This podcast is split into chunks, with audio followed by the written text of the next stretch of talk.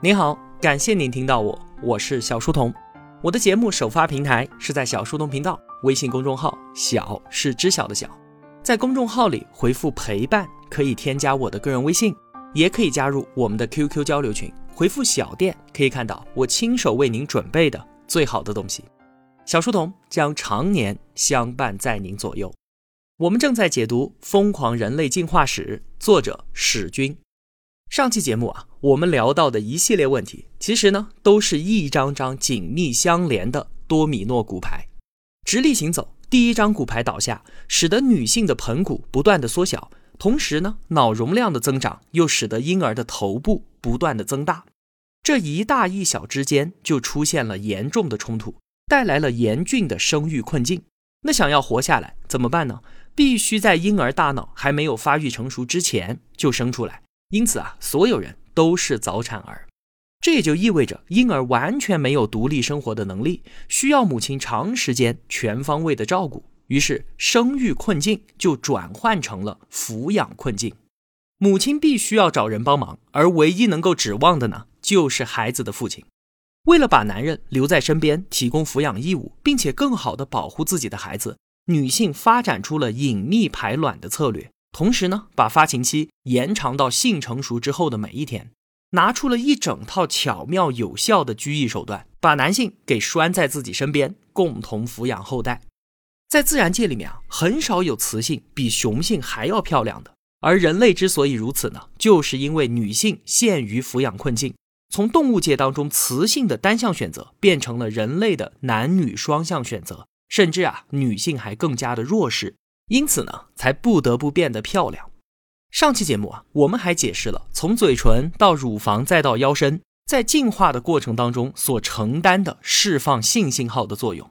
这些啊，都是为了捕获更多的男性而打造的陷阱，以便呢保障隐秘排卵的策略顺利的实施。那么，应对女性的这套策略，男性又做出了什么样的反应呢？这期节目啊，我们来慢慢的聊。首先。把目光聚焦在男性的蛋蛋上，睾丸有多重要？它对于生殖大业那可是起着无可替代的作用啊！每时每刻都在生产着激素和精子。那这么重要的设备，竟然没有被认真的收藏起来，反而是挂在体外，饱受冷热炎凉，被层薄薄的皮包裹着，根本不足以抵挡任何的意外伤害。但有多疼啊？所有男生都懂得，所以有很多的武术套路都有针对它的招式。比方说撩阴腿，了解一下。对于睾丸外挂，有种解释啊是流传极广的，说精子呢最喜欢的温度是三十五度，而腹腔的温度是三十七度，这就太高了。时松时紧的阴囊，那可是天然的人体空调，能够提供最佳的生存温度。这个理论啊，它显然是有问题的。你想啊，人体所有的细胞都可以耐受正常的体温，就连珍贵的多的卵子都可以。那你精子凭什么要搞特殊呢？世界上啊，绝大部分动物的睾丸都是深藏不露的，像是海豚、大象这些哺乳动物也都收在体内。而且人家大象体型巨大，体温更是五十摄氏度，那它的精子岂不是热死的更快吗？其实啊，人家精子本来是可以耐受体温的，现在呢只能接受低温，这是睾丸外挂的结果，而并非原因。其他有的理论解释说啊，外挂在外面是为了打造一个训练场，所有精子必须经过艰苦的磨练才有资格走向战场，而低温就是训练科目之一。还有的说呢，低温可以让精子保持冷却的状态，进入阴道之后呢，突如其来的高温就会将其激活，这就像是起跑的发令枪，告诉他们要开始赛跑了。但是啊，这两个理论都完全不能够解释为什么其他动物的睾丸没有挂在外面呢？难道说他们的精子就不需要磨练了，就不需要发令枪的提示吗？那我们的为什么就需要呢？比较靠谱的解释啊是压力理论。我们发现啊，凡是睾丸外挂的动物都有剧烈运动的倾向，像是小猫、小狗、猩猩、猴子。特别啊，是我们人类直立之后，腹部的压力大增。如果说睾丸放在腹中，那精液很快就会被挤压出来，很有可能。在没有找到伴侣之前，就打光了所有的子弹。有人说这还不简单吗？增加几条括约肌，封锁住精子，不就能够对抗腹部的压力了吗？何至于要直接挂在外面呢？这听起来不错，但是啊，这会带来难以想象的麻烦。男性很有可能会紧闭括约肌，使得原本很容易完成的交配工作变成无节制的机械运动，从而浪费掉大量的时间和体能。可以说啊，任何动物都消费不起睾丸括约肌这样的奢侈品。当然了，睾丸外挂肯定也有累赘理论的一席之地。听了之前节目的同学啊，应该都懂这句话应该是这么说的：虽然把睾丸挂在外面是非常危险的事情，但是我依然敢这么做。这就说明我足够的强大。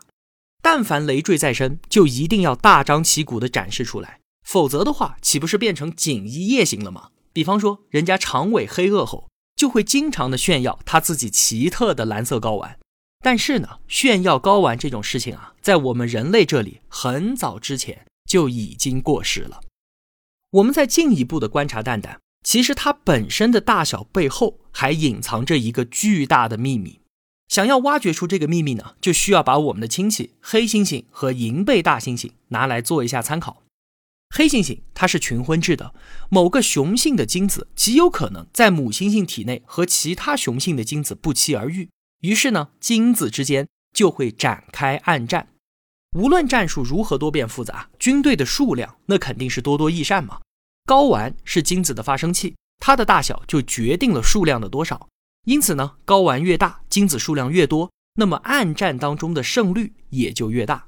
在这样的策略支配之下，黑猩猩的睾丸进化到一百一十克左右，有三个鸡蛋那么大。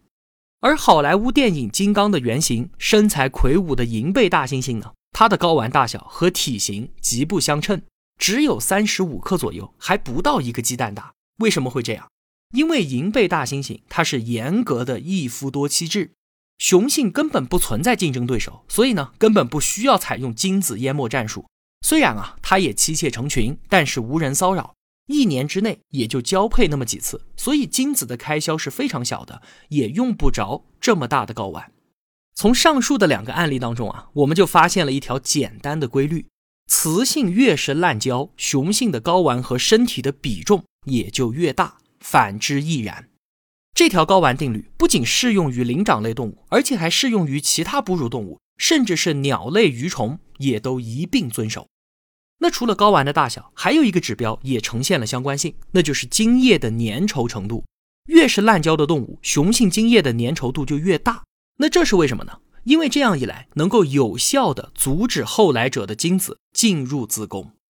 而我们人类的睾丸大小和精液粘稠度小于黑猩猩。大于银背大猩猩，这说明了什么问题？同学们应该能够想到，这就说明远古时期人类女性既不像黑猩猩那么滥交无度，也不像银背大猩猩那么忠诚专一，大致啊处在基本忠诚、时常出轨的水平。而这一切呢，就是源于直立行走带来的隐秘排卵，为女性接受多个男性奠定了生理基础，而男性积极做出应对。睾丸真可谓是义不容辞，身在前，奋勇拼搏。睾丸的大小，同时也决定了激素的水平，进而呢支配着动物的性格和行为。银背大猩猩，它虽然妻妾成群，但是睾丸小如雀卵，它对于雌性呵护有加，对于后代呢也更加的关心。而蛋大如斗的黑猩猩，它的性格异常暴躁。对于雌性毫无怜香惜玉可言，时常是大打出手；对于后代呢，也是不闻不问，绝对的一个甩手掌柜。这个逻辑啊，可能同样适用于人类。睾丸越大的男性，性格就越冲动，性欲也越强，更容易寻花问柳；而睾丸较小的男士呢，可能更顾家，对于子女也更加的耐心。注意啊，这里作者史军说的是可能，各位同学不要拿自己或者是拿你的伴侣。对号入座。说完了睾丸，我们再来说阴茎。它既不产生精子，也不分泌性激素，只是一个双功能的肉质管道而已。虽然说可软可硬，却还不能用意志来加以控制。那作为一个重要的生殖器官啊，全世界相关的严谨研究竟然是少之又少。有一个简单的问题，就能让很多人感到震惊和茫然：说男人的阴茎为什么这么长？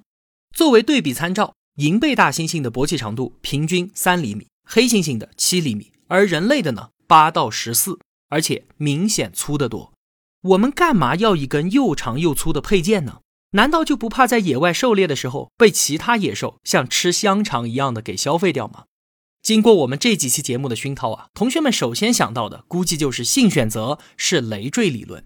但和睾丸一样，炫耀这套东西啊，很早之前就已经过时了。相反，我们都在用各种办法拼命的遮掩。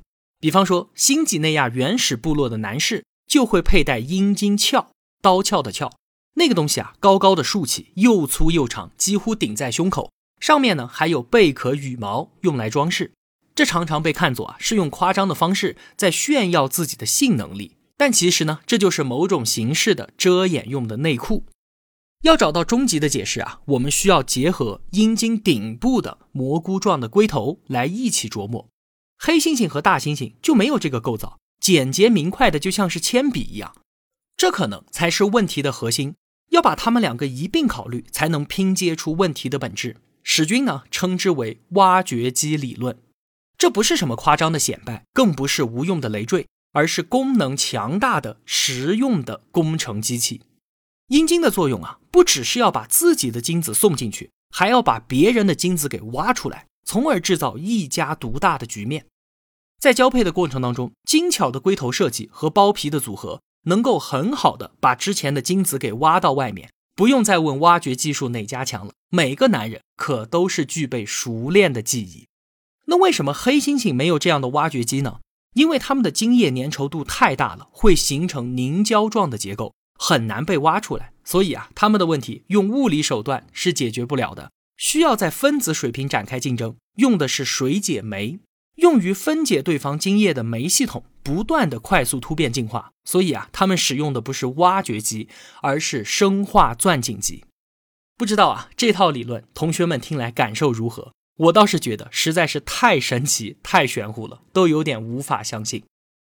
还有一个小问题，说很多的哺乳动物，像是小猫、小狗以及大部分的灵长类动物，都有阴茎骨，它可以助力交配，随时处于待命状态，只要机会来临，就能够以迅雷不及掩耳之势直击靶心。这根小骨头作为两性交配当中的利器，我们人类为什么弃而不用呢？比较靠谱的解释，简单来说啊，就是因为人类持续发情，导致性活动花样繁多，出现误伤的概率。大大增加海绵体的好处就是受伤之后可以自愈，而如果是阴茎骨骨折，那麻烦可就大了。舍弃它也等于是放弃掉了过度交配的可能。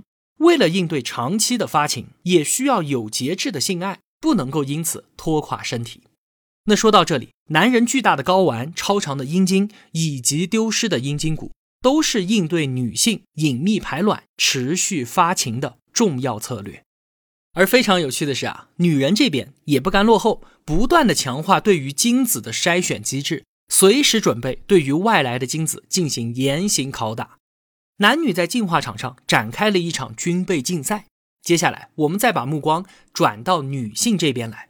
我们都知道啊，精液当中精子只占很小的一部分，其余的物质呢，都是为了给精子提供后勤保障用的，让这些小家伙能够在阴道内存活更长的时间。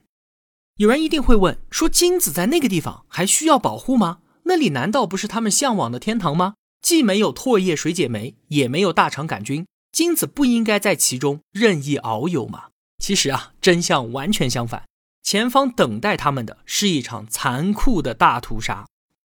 男性一次释放的精子在数千万到两亿之间，一生抛洒的数量呢，更是天文数字。那有多少能够修成正果呢？只要数数他们的孩子有几个就知道了。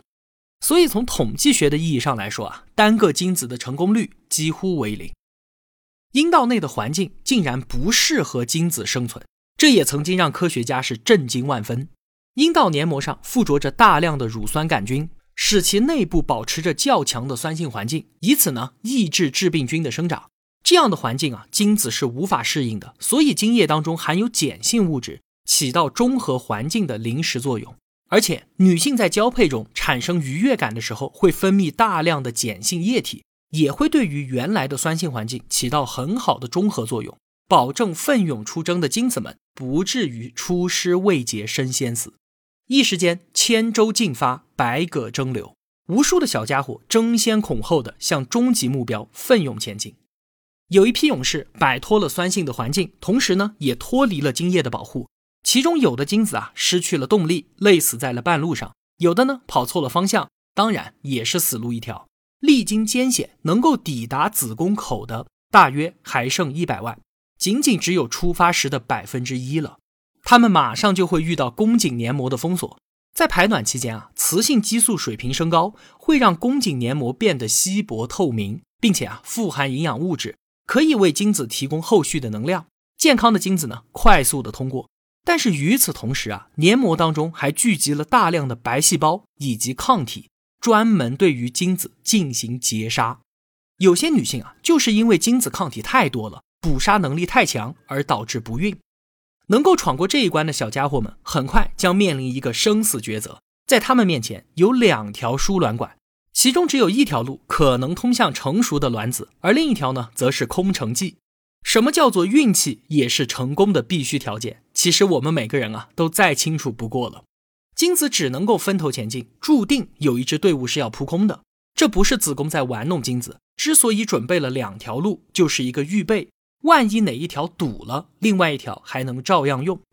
能够到达受精部位的幸运儿啊，已经所剩无几了，大约还有一两百个。相比于出发时的上亿大军，死亡程度不可谓不惨烈。然而啊，即便他们抵达了正确的地点，但绝大部分时候啊，这里都是空空荡荡的。根本没有卵子在等待他们。不管怎么说啊，总会有这么一个精子在正确的时间和正确的地点找到了卵子。当接收到第一个精子之后，卵子就会关闭外壳，并且高速旋转，以免其他的精子再行侵入。所以啊，第二名的精子不会有任何的奖励。那女性的身体为什么会给精子设置这么多障碍呢？这无情的截杀策略一定是有它的道理的，不然的话不会一直进化保持到今天啊。放眼动物界，很多雌性生殖系统是对精子提供保护的，进而延长它的存活时间。这很可能跟定期发情有关，因为精子来之不易。而人类是持续发情，一夜醒来，竞技场里的精子虽然是阵亡殆尽，但是新的大部队呢已经整装待发。所以啊，女性完全不用担心精子的来源，而更关心其质量。还有，如果男性精子可以长期存活。那对于需要留住男人在身边提供抚养义务的女性来说，就非常的不利了。男人办完事儿之后便转身离去，精子在女性体内长期存活，对于卵子守株待兔。而现在呢，精子的存活时间和人类的作息时间是相符的，就是二十个小时左右。那么完事之后就拍屁股走人的家伙是很难留下后代的，这就是对于负心人的暗黑复仇。只有长期居住在一起，并且保持一定的交合频率，才能够得到遗传的回报。所以啊，女性完全有理由不存储精子，而是不断的向男性索取新鲜的。这是男女在一起长相厮守的生物学基础。好了，这期节目我们就先聊到这里。更多关于我们自己身体有趣的话题啊，后面我们再继续聊。如果我有帮助到您，也希望您愿意帮助我。一个人能够走多远，关键在于与谁同行。我用跨越山海的一路相伴，希望得到您用金钱的称赞。愿生活中所有的美好都不被辜负。小店期待您的光临。我是小书童，我在小书童频道与您不见不散。